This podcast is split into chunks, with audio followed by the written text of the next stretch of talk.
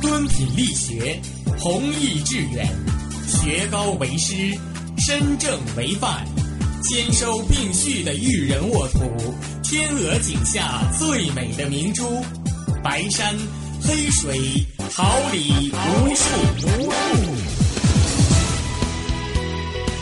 您正在收听的是哈尔滨师范大学广播电台，用声音技术生活，让声音雕刻未来。用声音记录生活，让声音雕刻未来。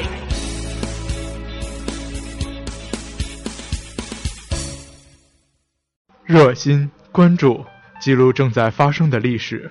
追忆、思考、评点历史背后的曲直，淡泊、宁静，讲述鲜为人知的故事。扬帆指航，寻找人生永恒的坐标。收音机前的听众朋友们，大家好，欢迎您在这一刻锁定调频七十六点二兆赫，收听哈尔滨师范大学校园广播电台。这也是每周日下午与你准时相约的《永恒的坐标》节目，我是你的朋友思博。我是航宇，在直播间为您辛勤服务的还有导播沈文、詹雨婷，监制张宁，以及办公室李轩、许文金和网络部的江涛、李艺瑶。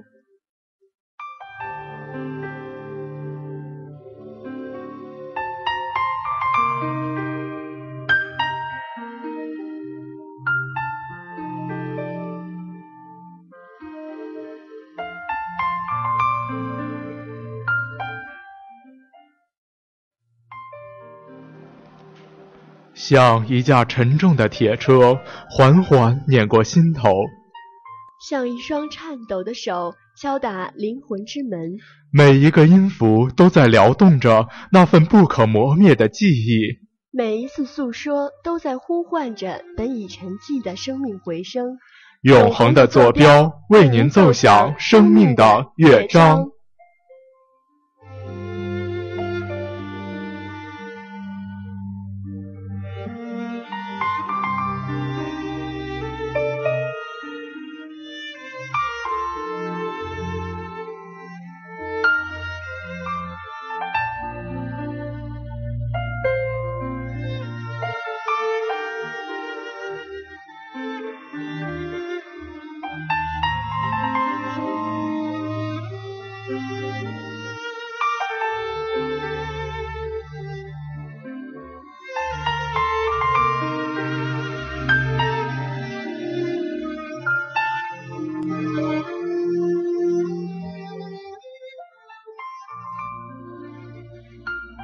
悠远却足以撩拨心中的每一份回响，无声却足以奏响生命最辉煌的乐章。时光犹如古老的年轮，承载着岁月的沧桑，承载着历史的辉煌。岁月如滚滚逝水，藏进多少感动，多少坚强。悠悠载载，岁月经年，带着那份对历史的敬仰。让我们一起走进流金岁月。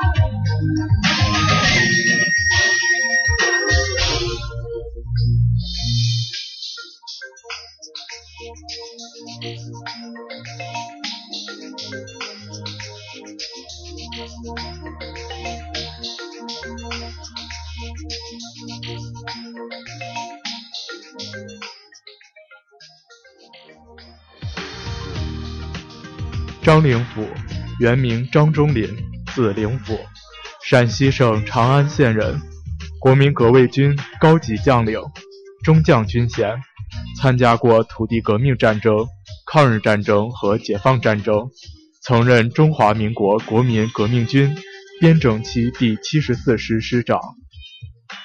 一九零三年八月二十日，张灵甫出生于。长安东大乡东大村的一户农家，家境不错的张父将张灵甫送入私塾。十一岁时，灵甫进入小学，后考入长安中学。在西安的时候，青年张灵甫被文庙的碑帖所吸引，每逢节假日，他都带上纸笔到文庙临摹碑帖，经常聚精会神的忘记了吃饭。很快，他的字就闻名全校，学校专门为他举办书法展，观者如云。此事被陕西的国民党元老于右任听说，他很想看看张灵甫的本领。当时的张灵甫挥毫落笔。连写五个条幅，于右任惊讶之余大喜过望，连连道：“奇才，奇才，后生可畏。”一九二三年毕业后，他回到家乡担任了一段时间的小学教师。后来受新思潮的影响，张灵甫不甘身处穷乡僻壤，千里迢迢来到北京，考入北京大学历史系，期间同第一任妻子邢凤英结婚。北京学生运动风起云涌，张灵甫积极参与之余，深感学生的软弱无力，愤而投笔从戎，到河南开封参入胡景翼的国民二军军官训练团。故事伟大的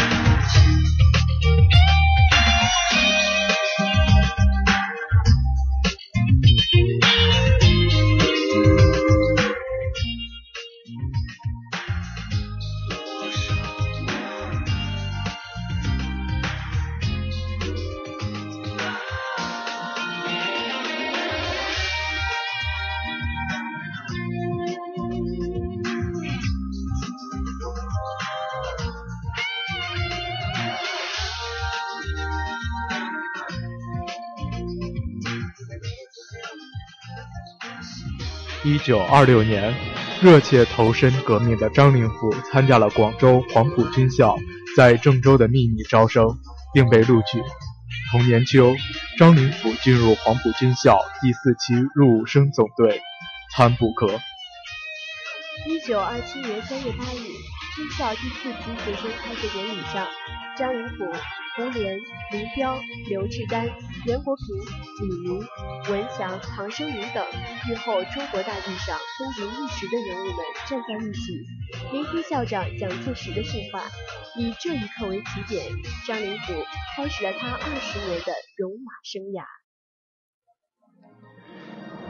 一九三二年冬，张灵甫任第一军第一师独立旅第一团中校团副。一九三三年。任第一军第一师独立旅第一团上校团长，期间同第二任妻子吴海兰结婚。一九三五年，因吴海兰拿走了他的机要文件，且拒不承认而枪杀妻子，被判死刑入狱。在此案发生十年后，他的最后一任夫人王玉玲听说了这桩案子，当时年仅十八岁的王玉玲竟然傻乎乎地去问丈夫。要是我在外面乱交男朋友，你会怎么处置我？张灵甫被天真的新婚妻子触及早年的伤心事，哭笑不得，只是看着她摇头苦笑，没有说话。王玉玲说，他不解释，只是沉默地拥抱我，事后才告诉我说，是他拿了我的东西。我问他，又死不开口。事发前晚。我们已经发生过争执，我心里很不痛快。第二天带着孩子坐马车回长安乡下，从西安回家的路上，总会经过我母亲的坟地。他知道我每次回家都要在那里下车，在母亲的坟前祭拜过后再回家。以前他都会同我一起下车，那天他拒绝了，我当然很生气。回到家常问他一些事。也不答话，那我就更火大了。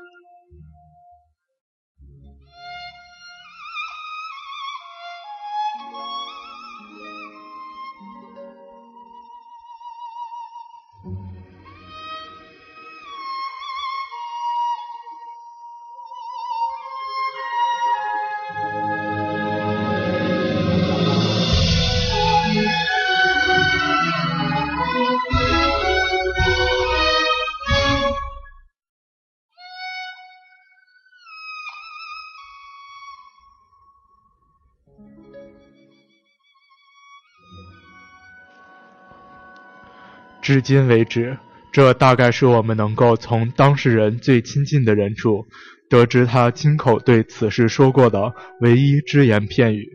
张灵甫无意再说下去，也没有解释吴海兰到底拿了他什么东西，以致他大光起火。直到张灵甫死后多年，当年与他私交甚笃。经常长期在手下任职的刘光宇与王玉玲偶然谈到此事，开口就是惊人的一句：“他偷了张灵甫的文件。”刘光宇讲述的是另一个鲜为人知的杀妻内幕。原来，张灵甫当年并非因为怀疑吴海兰有外遇而打翻醋坛子，而是发现他擅自拿走了他的军事文件，却交代不出理由。因而怀疑妻子可能受人利用而怒火中烧。此事若是换了别人，或许还有转圜的余地。偏偏是刚从血肉横飞的前线回家的张灵甫，血管里还弥漫着杀戮的戾气。他的性格又容不得背叛二字，不能接受吴海兰有可能通共的嫌疑。拔枪的瞬间。他的眼里已经没有曾经深爱的妻子，只有赤党的疑犯了。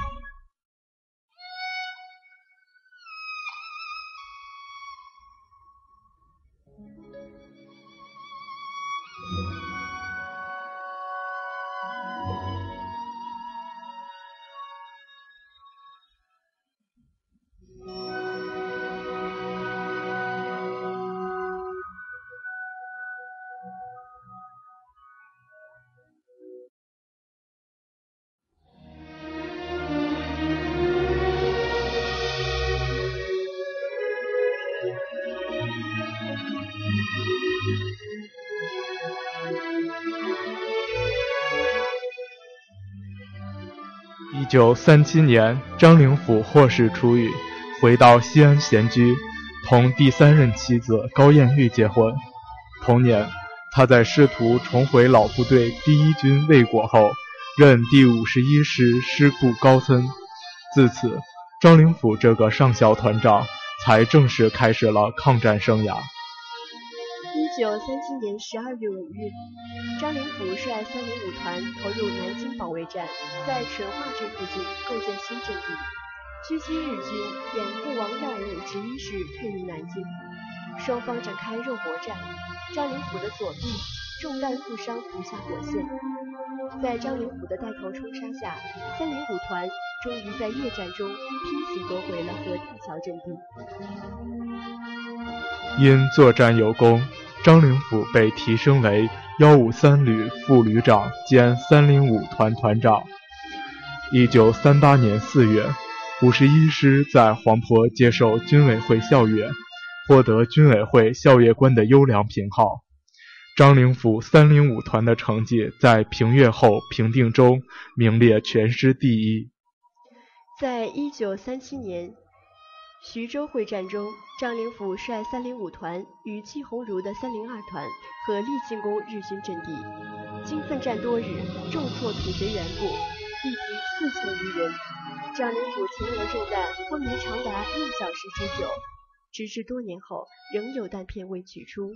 因作战有功，张灵甫擢升为五十一师一五三旅少将旅长。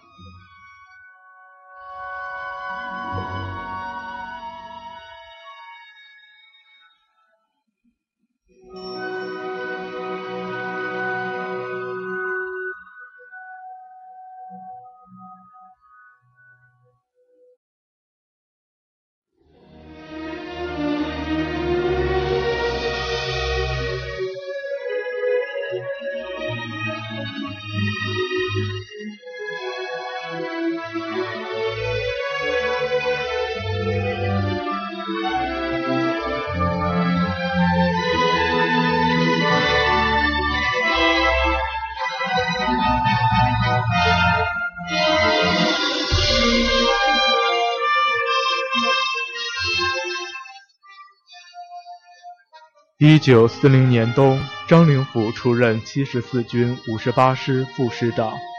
一九四一年三月十五日，张灵甫代理五十八师师长，指挥五十八师参加上高会战。一九四二年六月，浙赣会战，张灵甫率五十八师在涿州外围与日军血战三日，击毙敌军八十六联队第三大队队长长岛田仁四郎。一九四三年十一月，常德会战，张灵甫在常德战役外作战表现突出，获班云魔勋章一枚。他是因常德战役有幸驻军的将少数将领之一，被蒋介石誉为模范军人。一九四四年五月，张灵甫升任七十四军副师长。兼五十八师师长，参加长沙会战，指挥五十八师在益阳、宁乡等战役，毙敌六百三十六人，伤敌一千六百九十七人，自身伤亡一千六百余人。五十八师伤亡较大。长沙失守后，五十八师是极少数受军委会表彰的部队之一。一九四五年四月，在湘西雪峰山战役中。张灵甫指挥七十四军五十八师在铁山与日军主力血战中获胜，获三等宝勋章。不久之后，七十四军奉命卫扰南京，张灵甫升任七十四军中军师长兼南京卫戍司令，也被称为御林军统领，是蒋介石的心腹爱将。在抗战期间，蒋介石以其作战有功一再擢升。几乎年年晋级授奖，在国民党朝野，张灵甫也被视为常胜将军。一九四七年，在孟良崮战役中，张灵甫被优势解放军压迫。孟良崮是光秃秃的石山，山上没有水，而国军水冷式马克沁机枪无水不能发挥威力，外线阻援激战不断。孟良崮地区战斗也紧张进行，解放军弹密如飞蝗，射击在石头上，跳弹横飞，一弹连伤数人。七十四师损伤惨重。下午五时，国民党军五大主力之一的王牌军整编第七十四师被全部歼灭。张灵甫在发完最后一份电报后，与副师长蔡仁杰、旅长卢行等。随体自谦，时年四十四岁。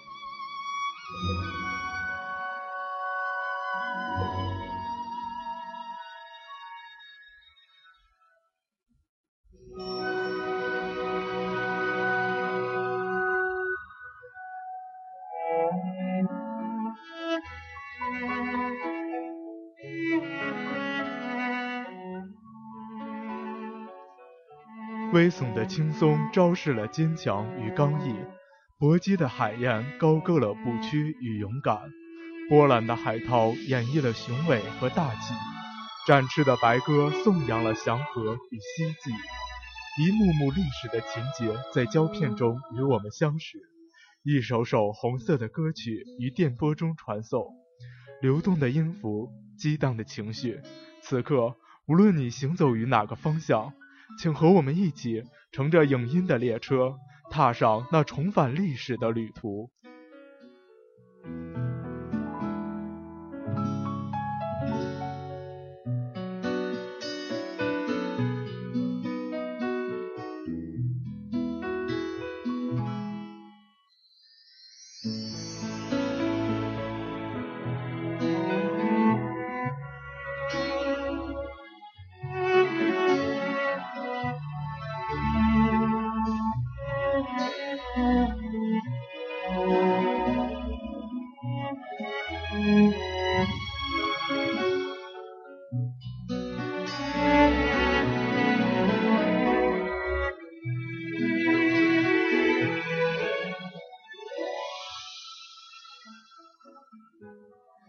今天与您分享的电视剧是《火蓝刀锋》。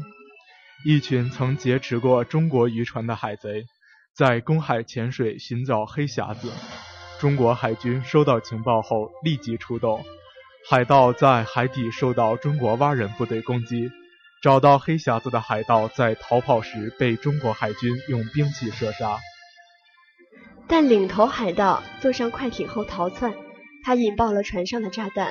中国蛙人部队成员铁子因碎片在海底牺牲，铁子的墓地被做二手房工作的蒋小鱼租给其他人，他的战友龙百川和租坟人一起找到蒋小鱼。蒋小鱼在慌乱之中骑车掉进水里，正巧被龙百川发现了他的潜水天赋。龙百川一直希望游泳天才鲁岩加入蛙人部队，鲁岩曾获大学生游泳冠军。但他性格孤傲，不想加入海军。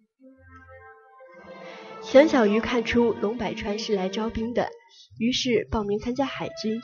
与此同时，铁拳冠军阿甘也加入了海军队伍。他在展示功夫时，遇上身强体壮的张冲。张冲有着最强壮的体魄，更有着野性的风格。他做事冲动，经常与战友大打出手。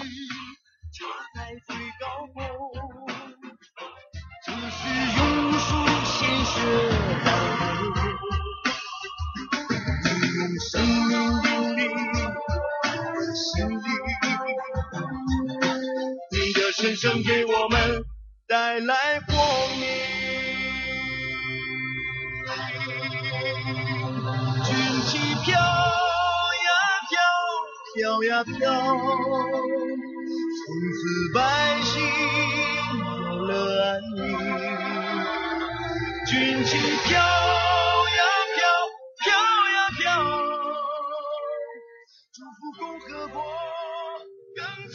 龙半川宣布火蓝匕首授旗仪式开始后，海军们在火蓝匕首前发誓。很多不明白火蓝匕首含义的新兵，从老兵那里知道了其中真正的意义。仪式结束后，新兵们的军旅生活正式开始了。这一天，二十一名新兵因船只事故沉船，被困海中。弃船上岸后，因逃生路线不一而发生争执的张冲和鲁岩被蒋小鱼劝开，大伙都在想怎么逃生，可此时的蒋小鱼却琢磨着在荒岛上发笔小财。新兵分成三队，鲁炎三人去海中找到通信器后，与张冲带领的扎木筏的队伍在海滩相遇，又起了争执。次日，在直升机招手无果后，大家意识到想要离开必须造一个木筏，因为通讯器失灵了。众人去荒岛林中找藤扎筏子，听到林中三名士兵喊救命，众人赶往出事地点，可回头却看到一股浓烟，木筏居然被烧了。蒋小鱼用阿甘做诱饵，想抓神秘野人，这时求救器居然奇迹般的好用了。可是拿着求救器的马明亮在一片大雾中消失了。做饵的阿甘也真的成了被吃掉的饵，只剩下张冲还坚持要抓野人。去林中找水的蒋小鱼意外地发现了一个摄像头，他决定要和坐在监视器面前的人玩玩。监控室内，龙百川见蒋小鱼抓到了项羽，特别开心。因为这是摄影历史上的第一次。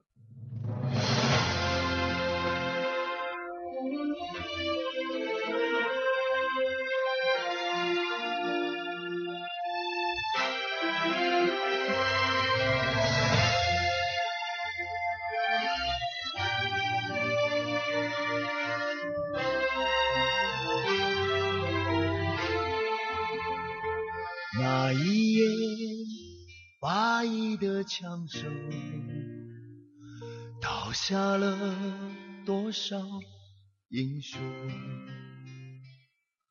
从黑暗到黎明。因为巴朗的请求，三人提前解除禁闭。可刚刚有点释怀的鲁岩，却接到了好哥们的新婚请柬。新娘竟是米兰。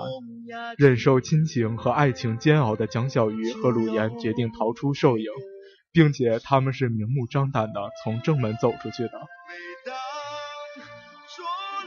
这就是蒋小鱼兜里的秘密，他偷了武钢的通行证。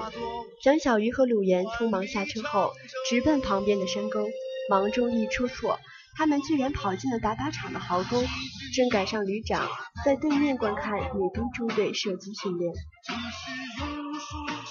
蒋小鱼解释说，鲁岩有梦游症，所以他们才跟着鲁岩到了这儿。二人这是严重违纪，幸亏有龙百川说解，才留到了部队的海训场。两个老兵和平时一样疯狂地训练着，这在蒋小鱼和鲁岩眼中无异于疯子。总算逃离训练的蒋小鱼，倒也不计较刘小山让自己做饭打杂，因为他打碎了刘小山的奖杯，心里总觉得有所亏欠。飘呀飘祝福共和国更加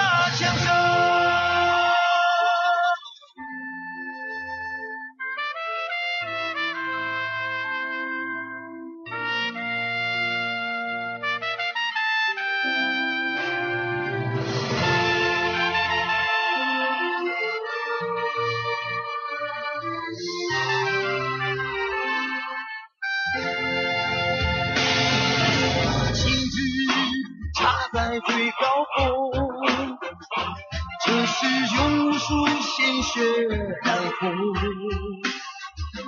你用生命引领我们的心灵，你的身上给我们带来光明。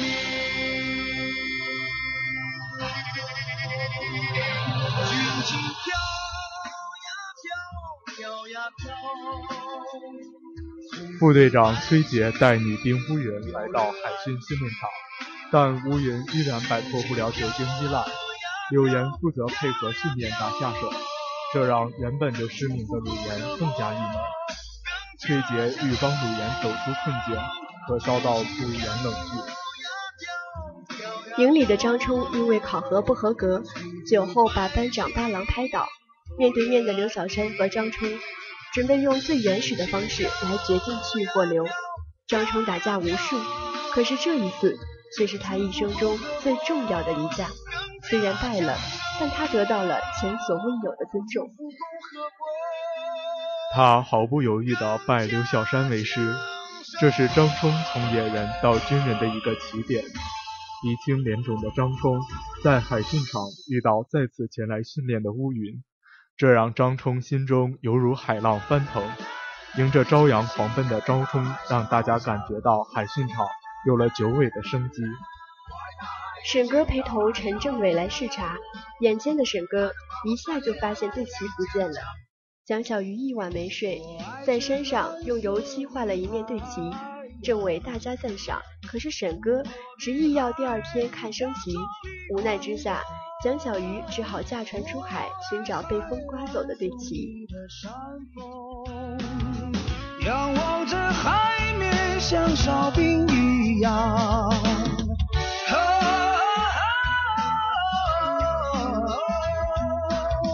海军战士红旗响荡，严阵以待，紧握钢枪，我守卫在海防线上。着祖国，路上荣光。啦啦啦啦啦啦，啦啦啦啦啦，啦啦啦啦啦。我爱这蓝色的海洋。对旗还真真让蒋小鱼找到了，可因为走得急，船没有了。还遇到了海盗托马斯的远洋号，沈哥被辱，江小鱼躲到船下跟上了岸。江小鱼舍命引开海盗，并成功杀了一个回马枪，救出沈哥。江小山得到消息，与众人赶去迎接江小鱼。江小鱼恋战登上了远洋号，结果他俩再次被俘。所幸在海盗下手杀人之际，乌云狙击了持枪海盗。龙百川来找邓九光，去说明这件事情的情况。蒋小鱼等人担心邓九光一人去会挨处分，执意随行。江小鱼三人再回兽营，遇到了巴朗和项羽的挑衅，可他们的成长是兽营所有人都始料未及的。在对抗中，江小鱼轻易取胜，这让邓九光脸上很有光。邓九光求龙百川让蒋小鱼三人回寿营，龙百川答应了。乌云告诉张冲。自己准备去寿营做第一个通过魔鬼训练的女兵，张冲没能阻止得了。八郎故意偏心帮乌云，说一个女兵怎么可能用男兵的标准来进行考核呢？这更让乌云在男兵面前抬不起头。要强的乌云一切向男兵靠齐，甚至是外形。当他以光头的形象出现在男兵队伍里时，他第一次赢得了战友们尊重的目光。再次投入训练，毫无疑问，与乌云还是垫底，但他永不服输。这就是草原的女儿乌云。即使是看仓库，乌云也毫不犹豫地答应了。看仓库的乌云并没有放弃训练，而是更加疯狂的练习。伤痕累累的他，向每一个受营的男兵都很感动。家在远方，那思念深深的埋藏。手握钢枪，让梦想自由的飞翔。蓝色海洋，那是最温暖的地方。爱在身旁，陪我在彼此。国外的野狼突击队与兽营的对抗演习在海心旁即将开始。江小鱼三人把演习中担任俘虏的三个队友骗到宿舍，准备替他们自己去当俘虏。野狼突击队部署着演习任务，我军的进攻也正式开始。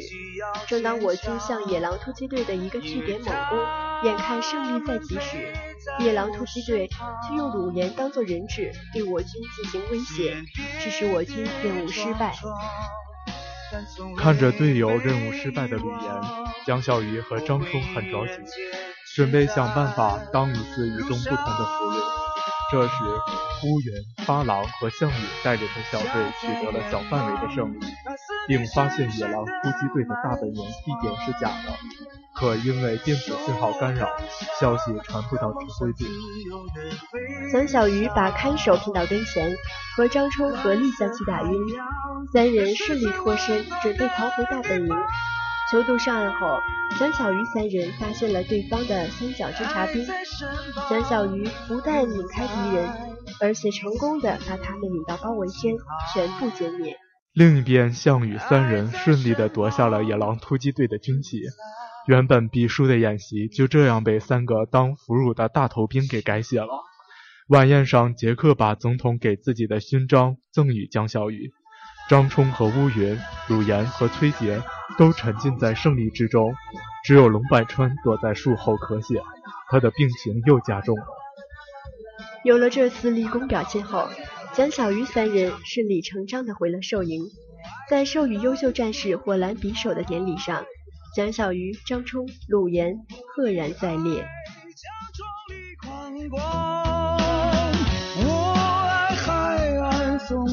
山峰，仰望着海面，像哨兵一样。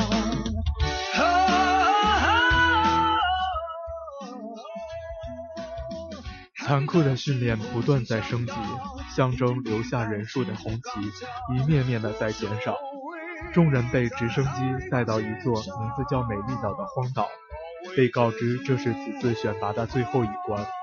通过考核的条件是三十六人在四十八小时干到身边的队友，并打响佩戴在身上的信号枪。最后剩下的八人代表中国参加马尔斯国际侦察兵大赛。蒋小鱼、张冲、鲁岩、巴朗为代表中国参加马尔斯的二队，赵子武等人为一队。一队选到了最能打的赵子武担任队长，二队队长之职则被蒋小鱼智取。前往马尔斯的飞机上，蒋小鱼遇到沈哥，才知道沈哥是这次的随军翻译。此次比赛用枪是由中国提供的九十五步突击枪，外籍士兵抱怨着枪不好，沈哥砰砰两枪精准的点射，让外军哑口无言。比赛的第一项是抢滩登陆，蒋小鱼的中国七队和赵子午的中国九队顺利通过。马尔斯的比赛激烈的进行着，蒋小鱼带领七队顽强的从最后一名追到第三名。新的比赛项目中，蒋小鱼的七队超水平完成了暗杀任务，比赛进入了高潮。蒋小鱼的七队先到达了任务地点，但因为主办方调来了大量国防军组织，再加上巴朗又受了重伤，蒋小鱼决定舍身保赵子午的中国九队完成任务。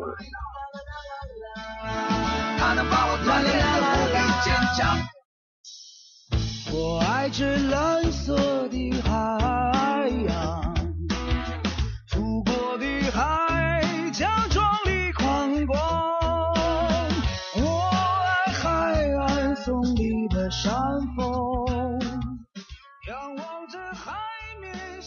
回到寿营，蒋小鱼等人得知了龙百川牺牲的噩耗。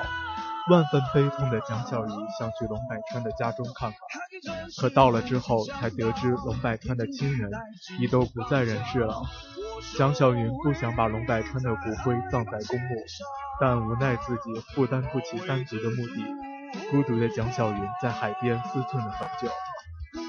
蒋小鱼将龙百川、刘小山的照片、军装摆放在了龙沙中队的四零二房间里。他时常会独自跟二人倾诉心事。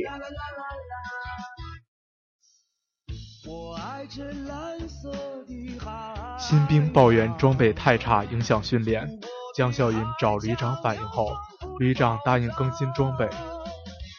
龙沙中队的指导员李俊杰拉着好几大车大包小包的家当来了，这让众人对新的指导员有点捉摸不透。蒋小鱼的机灵，加上李俊杰的高科技胶囊，让龙沙中队实现了对敌的精准打击。这次龙沙中队漂亮的完成了任务。张冲在这次任务中感受到了科技的战斗力，开始偷偷用功钻研。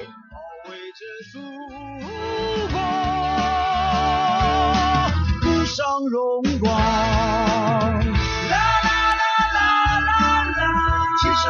们想象的一样。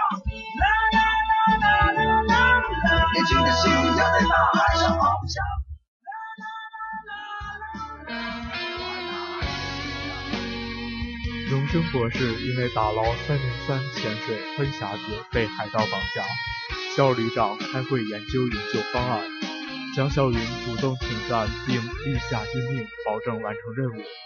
蒋小鱼告别了担心自己的沈哥，同张冲、林俊杰假扮成海盗勇闯被窝。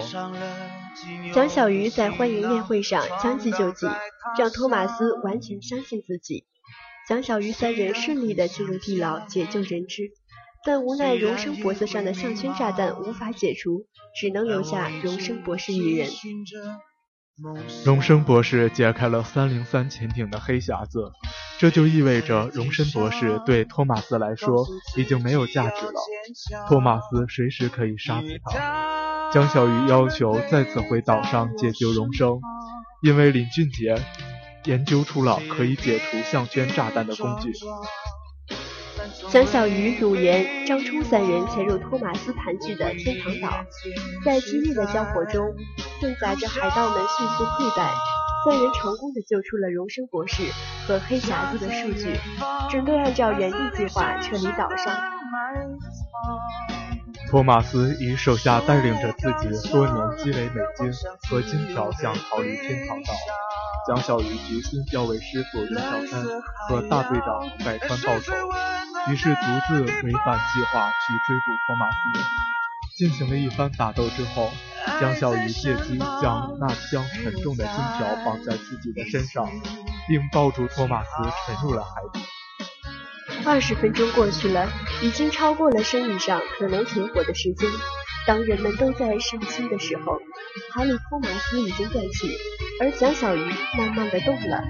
他竭尽全力将身上的绳结解开，在慢慢的上浮中彻底失去了意识。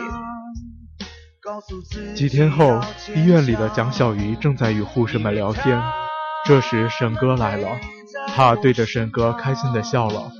崔姐的病有了改善，开始能正常的生活，而且有语言有了好结果。乌云与张冲也已经领了结婚证，他们又接到了新的护航任务，踏上了新的旅途。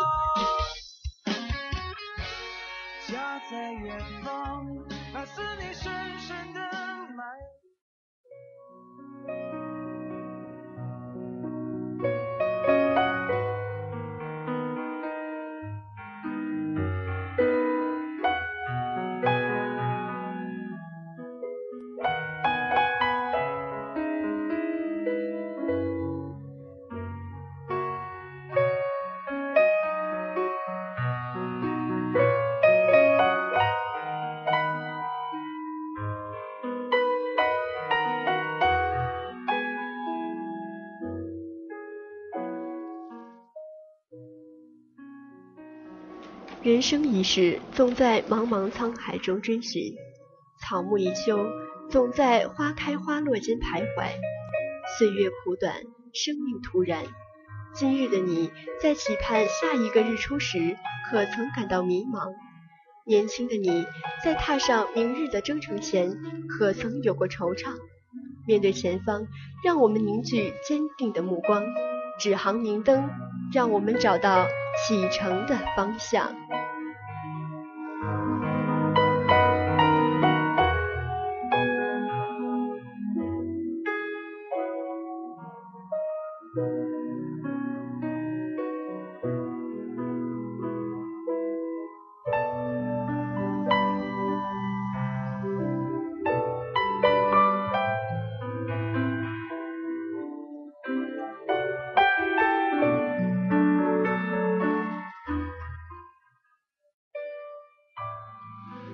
一位远寄上海的中国留学生刚到澳大利亚的时候，为了寻找一份能够糊口的工作，骑着一辆自行车沿环澳公路走了数数日。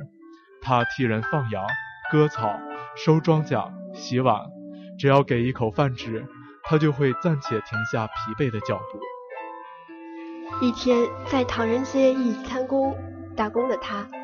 看见报纸上刊出了澳洲电讯公司的招聘启事，留学生担心自己英语不地道，专业不对口，就选择了线路监控员的职位去应聘。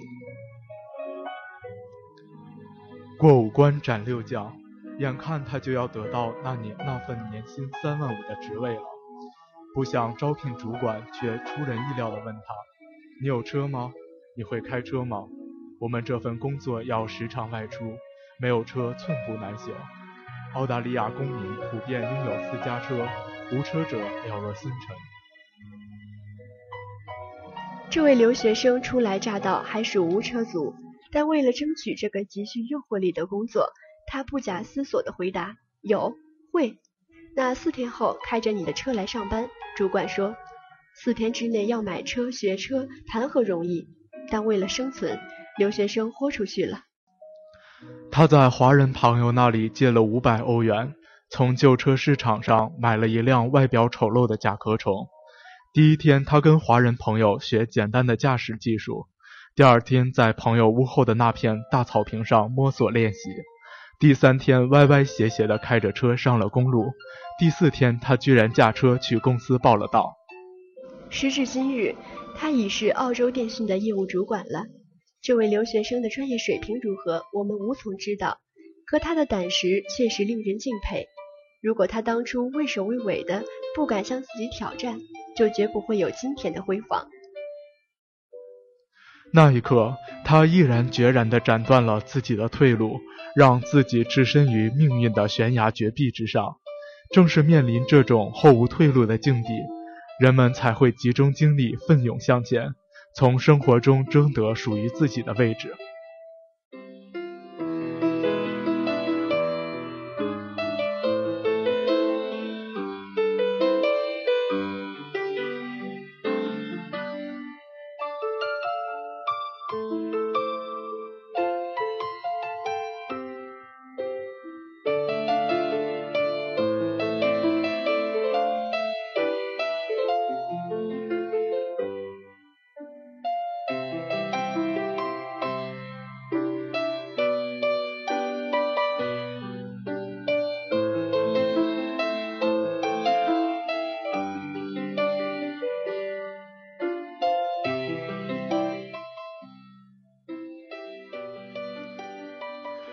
直播间的时间总是过得飞快，转眼五十分钟的时间就过去了，又到了该和大家说再见的时候了。思博、航宇，同时代表导播沈文、詹雨婷，监制朱博元，以及办公室许文晶和网络部江涛、林易瑶，感谢您的支持，您的关注，希望我们能给你以帮助，再带你找到人生的坐标。我们下周四同一时间不见不散。